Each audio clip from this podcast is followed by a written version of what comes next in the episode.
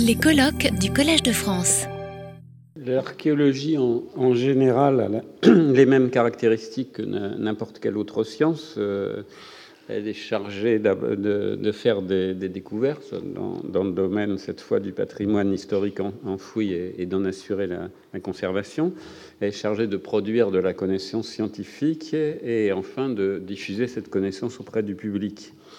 Euh, mais néanmoins, elle a quelques caractéristiques euh, spécifique. D'abord, c'est pas un métier qu'on peut faire euh, indifféremment. Ça produit du, rêve, de la passion. Ça fait partie des, métiers qu'on veut faire enfant. C'est l'idée du trésor, Indiana Jones, etc.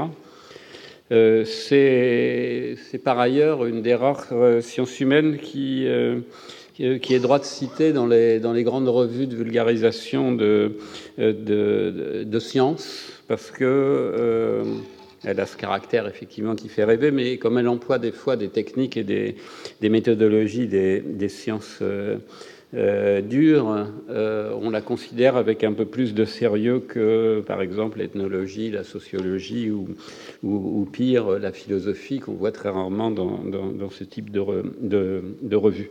Mais néanmoins, elle doit, y être accessible. Et puis, euh, un point très important, c'est que l'archéologie est impliquée euh, dans tous les pays euh, depuis un ou deux siècles dans les processus de construction des idées, des, identités nationales. Il y a forcément une référence à chaque fois au glorieux passé à l'archéologie, et c'est parfois un cadeau empoisonné pour les, archéologues qui peuvent être assez facilement otages de ces idéologies. Et enfin, quatrième point, euh, une des originalités de l'archéologie, c'est d'assister à la destruction même de son objet d'étude sous ses yeux euh, à cause des, grands travaux de développement économique, des parkings, des routes, euh, etc. Ce qui est un cas relativement rare dans les sciences. Les, physiciens, les chimistes en général auront toujours des, atomes, hein, du moins je l'espère, les, les mathématiciens des nombres. Mais effectivement, les biologistes parfois assistent à la diminution de la, biodiversité ou l'ethnologie, euh, au sens classique, à la, disparition des ethnies traditionnelles. Ces, deux derniers points, identité nationale et, destruction, sont, très liés. Euh, parce que si pendant longtemps on a détruit beaucoup en France, c'est parce que l'archéologie jouait un rôle faible dans la constitution euh, de l'identité nationale française, qui, où les élites se réclamaient beaucoup plus de l'héritage grec, romain, oriental. Et c'est pour ça que si vous allez au musée du Louvre, eh bien, il n'y a aucun objet euh, trouvé sur l'actuel territoire français, que le musée des Antiquités nationales, baptisé Archéologie nationale, est à Saint-Germain-en-Laye, très loin, et n'a jamais été dans le, programme euh, des grands travaux euh, présidentiels et qu'on a détruit donc considérablement pendant les Trônes Glorieuses, quand on sait que maintenant on trouve un site archéologique important tous les kilomètres sur un tracé d'autoroute ou de TGV, on mesure que jusqu'au milieu des années 80, les, destructions ont été, euh, euh, massives. pourquoi, ce faible rôle? Parce qu'effectivement, les ancêtres, les ancêtres gaulois, les ancêtres francs étaient des mauvais ancêtres, c'était des vaincus. Ils ont perdu leur langue, leur identité justement euh, culturelle. Euh, donc euh, c'est seulement à date récente, à partir des années 70-80, qu'ils ont été réintroduits. Alors le retard a été comblé à partir des années 70-80 dans un moment euh, de doute effectivement euh, sur l'identité même euh, de la nation au moment où montaient les, par exemple les, mouvements extrémistes et, face à, l'immigration. Et l'originalité, c'est que cette montée en puissance de l'archéologie, qu'on disait d'abord de sauvetage et ensuite plus politiquement correcte, archéologie préventive, elle s'est faite, elle a été l'œuvre des archéologues eux-mêmes et pas de la volonté de la puissance publique. Euh, et elle s'est faite au début sans, base légale, c'est-à-dire que les archéologues ont fait pression sur les aménageurs pour que les aménageurs contribuent euh, aux fouilles, qu'ils payent pour les, pour les fouilles. Et ceci, effectivement, sans aucune base légale, sinon la Convention de Malte de 92, ratifiée par tous les pays européens, qui oblige euh, ces pays à protéger le patrimoine archéologique. Donc euh, c'est seulement avec la loi de 2001 sur l'archéologie préventive en France qu'on a appliqué systématiquement le principe casseur ou pollueur égal payeur, qui est un principe qu'on pourrait discuter parce que le pollueur, il pollue effectivement, mais celui qui trouve une nécropole romaine sur son terrain à aménager, il y est théoriquement pour rien. En tout cas, c'est le principe qui est en général appliqué dans la plupart des pays développés. Et cette loi a créé, euh, effectivement, comme le disait euh, à l'instant M. Fussman, euh, a créé cette, cet institut national qui est l'un des plus quatre gros instituts, institutions du ministère de la Culture et dont la tutelle est partagée avec celle de la recherche. Et si bien qu'on est passé globalement en France en 30 ans de 3, 600 archéologues euh, euh, professionnels à environ 3500 maintenant, et, avec un budget euh, d'à peu près 200 millions d'euros pour l'archéologie préventive proprement dit, qui représente quand même 90% de l'archéologie du territoire métropolitain. Donc il y a peu de disciplines qui ont vu un tel bond dans, leur, dans leurs moyens. Néanmoins, cette, cette, loi de 2001, à peine mise en place, a été remise en cause en 2003 par la, la nouvelle majorité euh, parlementaire, euh, qui a considéré, enfin, qui a essayé de la remettre en cause et puis euh, et qui a, a, décidé que finalement ça ne relevait pas seulement d'un institut de recherche, mais euh, que euh, c'était d'une activité économique comme une autre qui devait relever du marché. Donc on a plafonné les effectifs de l'INRA pour empêcher que cette institution continue à croître. Il y a à peu près 2000 archéologues dedans, ce qui a donc créé artificiellement un, un marché d'entreprises privées qui ne sont pas en cause en tant que telles.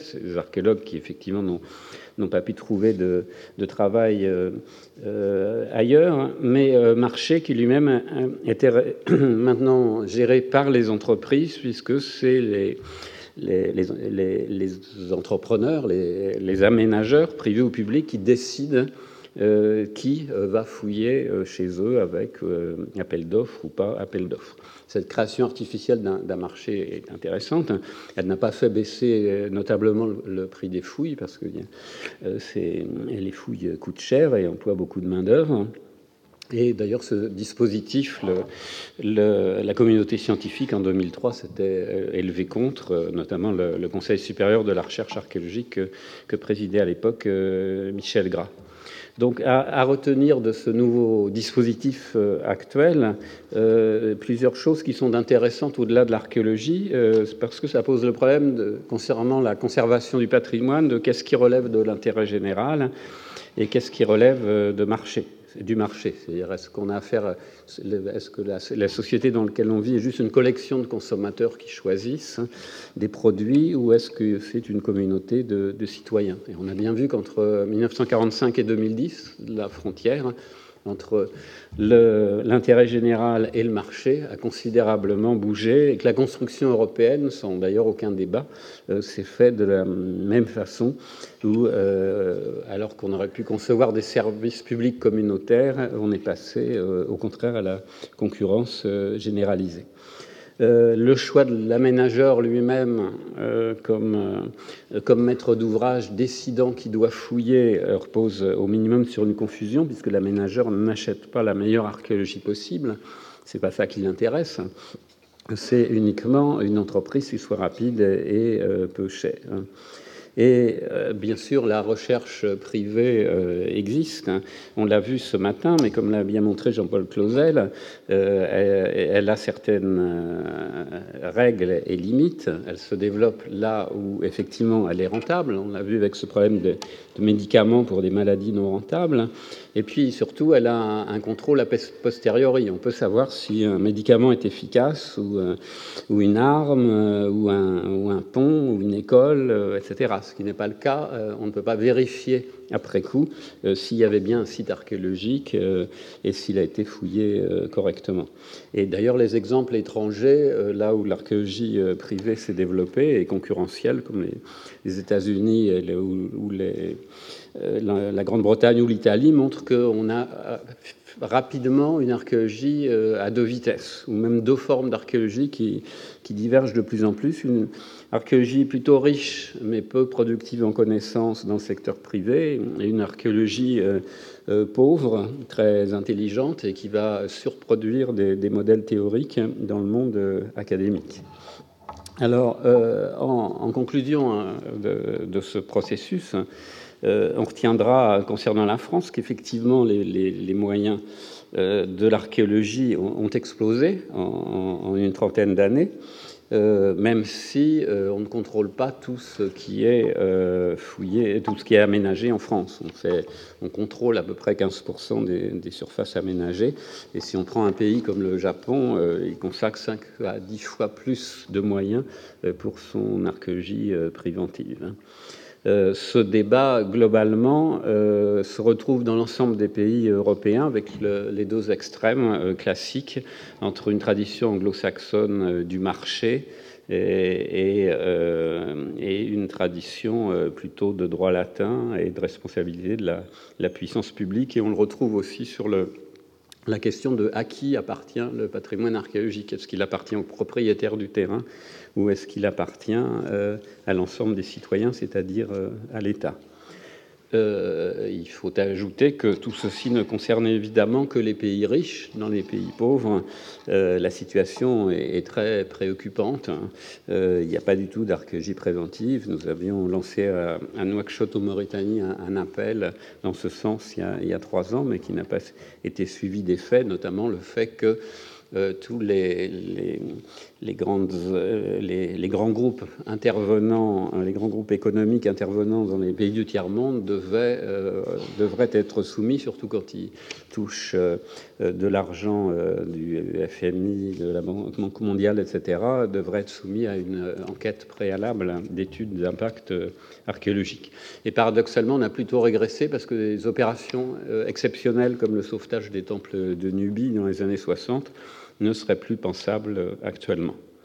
Alors, euh, pour en terminer avec les aspects juridiques, politiques et institutionnels, j'évoque rapidement l'archéologie dans les autres institutions en France, avec un autre problème préoccupant, c'est que l'archéologie, qui était plutôt unifiée depuis plusieurs dizaines d'années, est de nouveau éclatée dans le cadre du CNRS entre deux institutions, l'Institut national des sciences euh, humaines et sociales du CNRS, où il y a plutôt les périodes classiques et récentes, et l'Institut écologie et environnement, il y a plutôt la préhistoire et protohistoire. C'est un peu une ironie de l'histoire, parce que c'était la situation au XIXe siècle, avec euh, euh, un modèle naturaliste, géologique, biologique pour la préhistoire, et puis un modèle humaniste et proche de l'histoire pour l'archéologie classique et plus récente. Euh, dans, les universités, il y a un problème d'évolution euh, de l'enseignement universitaire qui ne tient pas compte de la réalité du marché de l'emploi, c'est-à-dire euh, dans l'archéologie préventive. Au ministère de la Culture, il y a le poids croissant de la décentralisation qui fait que le, pilotage de l'archéologie au ministère de la Culture qui s'appuie aussi sur un, conseil d'experts, le, Conseil national de la recherche archéologique, a de moins en moins euh, de, poids. Et paradoxalement, la, décentralisation renforce le pouvoir local des préfets qui ont quelquefois tendance à empêcher les fouilles archéologiques s'ils estiment qu'elles nuisent euh, aux intérêts euh, économiques immédiats. Symétriquement, d'ailleurs, un certain nombre de collectivités territoriales, villes et départements, développent leur, euh, leur, propre service, donc développe avec succès une archéologie de proximité qui, qui rencontre assez bien son, son public. Alors, euh, avec cet éclatement un peu des structures, euh, il y a un débat depuis plusieurs dizaines d'années qui avait été lancé par Henri Serrig, directeur de l'Institut archéologique de Beyrouth en 1968, sur la création d'un institut national d'archéologie, comme ça existe dans un certain nombre de pays. Et à mon sens, ce, débat euh, reste ouvert et il inclurait aussi l'archéologie à, l'étranger, dont, je ne parle pas, puisque Michel Gras en, parlera. Enfin, juste un mot sur, euh, sur l'Europe. où effectivement il y a des crédits européens. J'en ai moi-même bénéficié. Je suis également expert auprès du European Research Council, mais je m'interroge quelquefois sur l'application du modèle américain, ce que nous distribuons, l'unité de compte minimum, c'est le million d'euros, euh, donc c'est entre 1 et 5 millions d'euros sur 3-4 ans. Et je me dis quelquefois que des sommes moindres, mais sur une plus longue durée, dans une discipline qui demande du temps, une de mes fouilles a duré 20 ans, euh, serait peut-être plus adaptée, et je ne suis pas le seul à le penser. Alors, sur les résultats maintenant, euh, le fait d'avoir développé cette archéologie euh, préventive sur des très grandes surfaces, euh, des centaines d'hectares liés, voire milliers d'hectares liés aux zones industrielles, aux, aux, TGV, aux autoroutes, etc., a permis une archéologie du territoire qui a complètement bouleversé l'approche. Jusque-là, on se concentrait sur un site archéologique prestigieux, et maintenant on en est à la compréhension au contraire du territoire, du, terroir, de l'aménagement, de l'ensemble de ces, de, ces, types d'habitats, pas seulement un site central, mais euh, si je prends la période gauloise, les différentes hiérarchies entre les fermes, les hameaux, et qu'est-ce qu'il y, avait, qu'est-ce que c'est là où il n'y a rien, euh, quelles sont les voies, euh, les zones cultivées, les zones en friche, etc. etc. Et Ceci devrait nous orienter aussi, non pas fouiller au coup par coup, euh, au hasard des découvertes, mais se focaliser sur des grandes fenêtres, comme ça existe pour l'écologie, des fenêtres de l'ordre de centaines ou de milliers de, kilomètres carrés, sur lesquelles euh, on concentrerait les efforts, puisqu'on ne peut pas tout fouiller. Et ça permettrait, de ce point de vue-là, d'avoir une, plus grande visibilité pour les aménageurs et une, plus grande, une meilleure programmation scientifique. Euh, donc c'est un, un, débat qui ne pourra pas être euh, repoussé, tout comme l'articulation entre les fouilles de sauvetage, qui sont 90% des, fouilles, et puis les fouilles euh, spécifiques sur un site donné et non menacé. Et il y a un autre débat qui lui est corrélé, qui est quel est le bon niveau d'archéologie préventive en France, un débat qu'on a souvent avec les, les élus. Euh, sachant que le bon niveau d'archéologie dans un pays dépend au moins de, trois facteurs, c'est-à-dire la, capacité économique euh, de la, euh, du pays en question, le standard scientifique qui effectivement ne cesse d'augmenter en archéologie, les fouilles, les analyses en laboratoire ne cessent d'augmenter, et puis la demande sociale et culturelle. Cette demande sociale était inexistante pendant les Trente Glorieuses et ça a permis les destructions. Maintenant, elle, existe.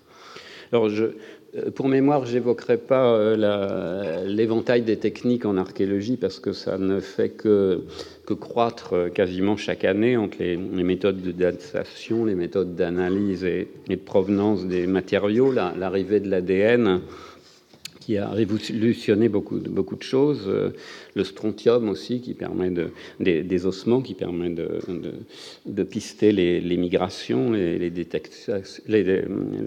détections, par, radar, toutes les, analyses euh, biologiques, zoologiques, botaniques, etc. les, analyses euh, par isotopiques qui nous renseignent sur les aliments des hommes et des animaux, euh, et, tout ce qui est euh, simulation 3D, ce qu'on a vu ce, matin, et, et, qu'on peut, et qui s'applique évidemment tout aussi bien à l'archéologie. le problème aussi des bases de données, la publication archéologique coûte très cher, donc euh, on en parle depuis, là encore, 40 euh, ans. Est-ce qu'on basculera un jour sur des bases de données en ligne euh, ou est-ce qu'il y aura toujours des livres?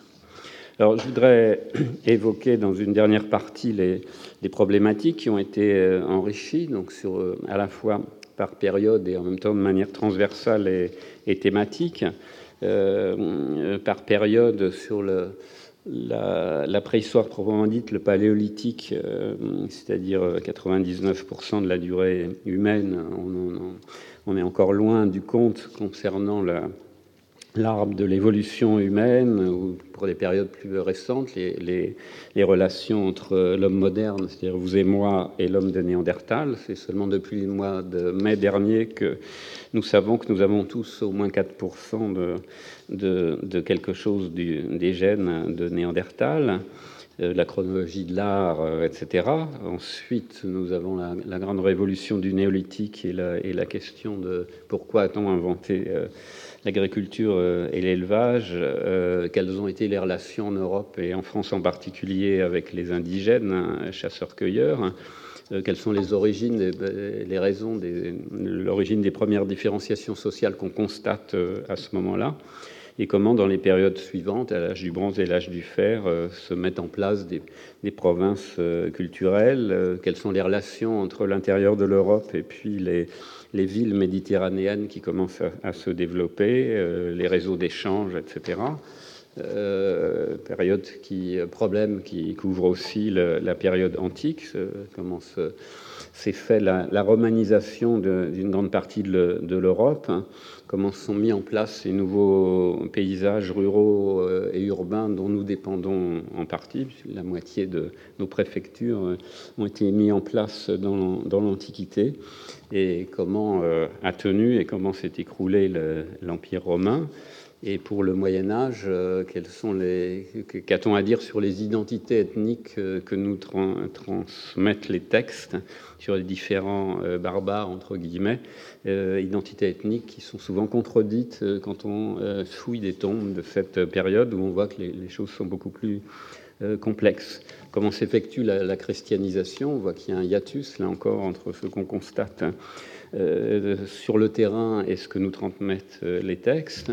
Le fait que le Moyen Âge, considéré comme une période sombre, est une période de révolution industrielle, d'une première révolution industrielle, la naissance des villes, etc et euh, y compris jusqu'à la période moderne avec euh, l'archéologie euh, industrielle, l'archéologie du, bâti, c'est-à-dire la reconstitution de l'histoire des, bâtiments et leurs couches successives, l'archéologie des conflits y compris du XXe siècle, et, également l'archéologie de la, vie quotidienne. Et maintenant, transversalement, euh, l'archéologie est la seule discipline à avoir une telle profondeur du temps, donc elle va euh, enrichir euh, beaucoup des débats des, sciences humaines en complétant là où ils existent les informations que nous transmettent les textes. Donc, par exemple, toute la question de l'évolution du climat sur la très longue durée, sachant que par les textes, on remonte que, de quelques siècles avec l'archéologie euh, plusieurs euh, millions euh, d'années.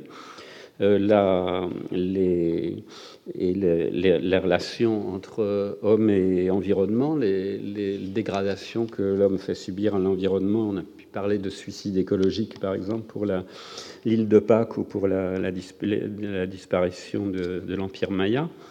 Euh, les transformations du paysage, euh, les premiers découpages en parcelles euh, qu'on faisait remonter à l'époque romaine, sinon au Moyen Âge, on les a maintenant à l'âge du fer, voire à l'âge du, bronze, il y a, il y a 4000 ans.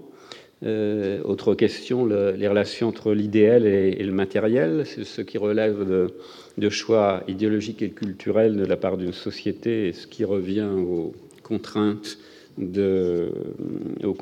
euh, techniques et environnementales dans, le fonctionnement des sociétés, les blocages techniques qu'on peut euh, observer, par exemple, les innovations, la question euh, des identités nationales, du, des mélanges de, de populations, des identités ethniques, des frontières euh, culturelles. On s'aperçoit au néolithique, par exemple, qu'on euh, a plaqué artificiellement le modèle de l'État-nation sur euh, sur des sociétés anciennes et que les frontières telles qu'elles sont visibles dans la culture matérielle étaient beaucoup plus poreuses.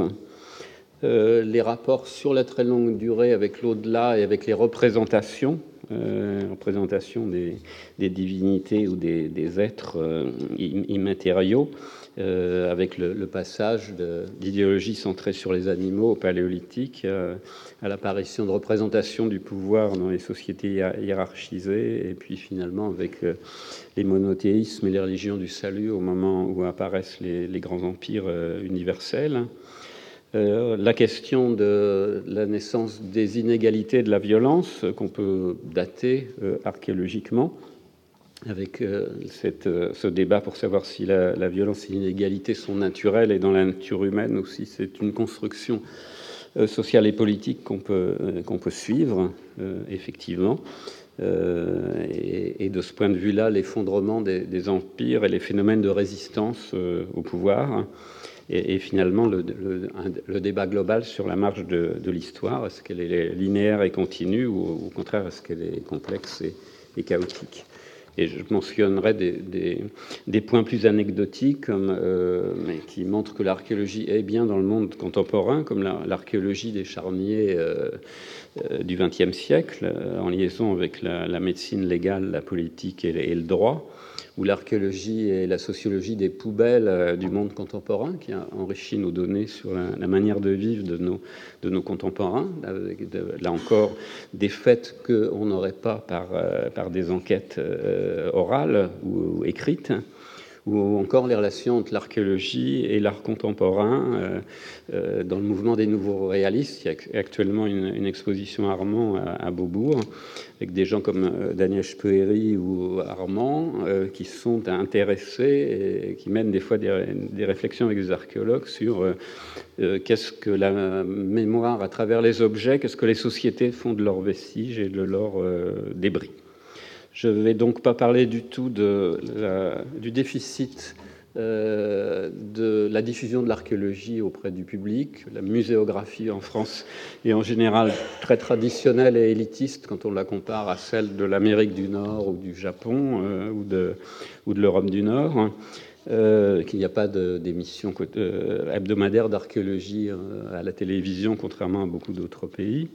Et je conclurai en disant que telle qu'elle se définit maintenant, euh, l'archéologie, c'est ni effectivement euh, la recherche des trésors et Indiana Jones, ni une discipline purement euh, érudite et descriptive, mais qu'elle a acquis son autonomie au sein des sciences humaines et qu'elle participe d'une compréhension globale des sociétés humaines, euh, étant, elle, spécialisée sur l'étude des sociétés humaines, quel que soit leur euh, éloignement dans le temps, à travers leurs leur traces matérielles, et de ce point de vue-là, comme essayé de le montrer, euh, comme réflexion sur, sur la trajectoire globale des, des sociétés humaines.